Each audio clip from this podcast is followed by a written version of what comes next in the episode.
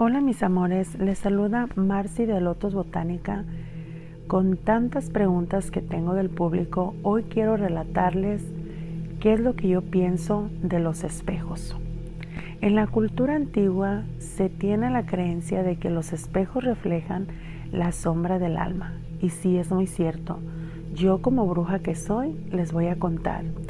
Siendo así la verdadera naturaleza de las personas que están siendo reflejadas el poder de los espejos para revelar lo que está oculto ha estado presente desde la antigüedad. Los espejos han sido utilizados en la antigüedad formas de adivinación convirtiéndose en un método practicado por los antiguos egipcios, los árabes, los magos de Persia y griegos y romanos, entre otros. Los espejos han sido considerados en su nivel más básico como portales, es decir, que son las entradas y salidas de la energía espiritual. Y un porcentaje de todo esto que se maneja en la ciencia es muy importante las dimensiones según expertos parapsicólogos declaran que es real, ya que han podido capturar fotografías que al ser reveladas se muestran como una especie remolino energético en forma alargada. Imagínense ustedes toda la energía que puede ver en un espejo. Los portales son apertura de campos de energía que rodean los reinos espirituales y dimensionales. Es decir, que la entidad o identidades como los espíritus se puede deslizar a través de los orificios en plano físico. Sin embargo, los espíritus más negativos también acceden a través de estos portales.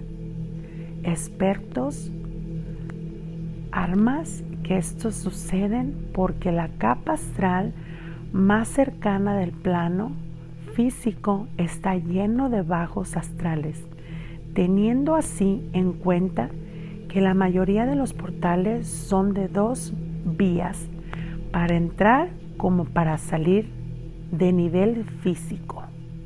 Algunos parapsicólogos mantienen que hay nivel de armonía y actividades, actividades perdón, dentro de lo paranormal. Ciertos espejos vienen manejados por ciertas energías, aunque tú no lo puedas creer. Psíquicos expertos declaran que un espejo es una habitación oscura. Puede ser muy peligrosa, pudiendo abrir una puerta hacia la ultratumba de lo más bajo que puede ser hasta demoníaca. Por lo tanto, mis amores, todas aquellas personas que me siguen preguntando, Marcy, a mí me gusta tener muchos espejos alrededor de mi cuarto, eso es malísimo. Yo te recomiendo no tener este tipo de espejos cerca de los cuartos, cerca de los pasillos o de baños. Estamos de acuerdo que este tipo de arma, y le llamo arma porque es muy peligrosa, puedes estar abriendo muchas puertas hacia las ultratumbas. Hay que tener mucho cuidado, mis amores, ya que podemos estar usando un espejo igual que poder usar una ouija. Así que es mejor que nos mantengamos fuera de todo eso o de todas estas curiosidades que nos puede traer un espejo. Así que yo los invito a que estemos alejados de todas estas cosas que son antigüedades, porque realmente no sabemos cómo se fue trabajado esa pieza o ese espejo que tú estás llevando a tu casa a tu oficina o a ese lugar donde tú tanto quieres disfrutar. No es recomendable estar comprando antigüedades y menos espejos. Muchos de mis clientes me han preguntado, Marcy, fui a un cuarto este, de X casa que era antigua y me llamó mucho la atención traerme ese espejo ya que me lo regalaban o ya que lo podía comprar. ¿Qué piensas? Y yo te diría que lo pienses dos veces antes de poder llevar esta arma a tu hogar. Yo personalmente, desde niña, nunca me ha gustado verme en los espejos, porque para mí tienen muchas vibraciones y puedo ver un sinfín de cosas.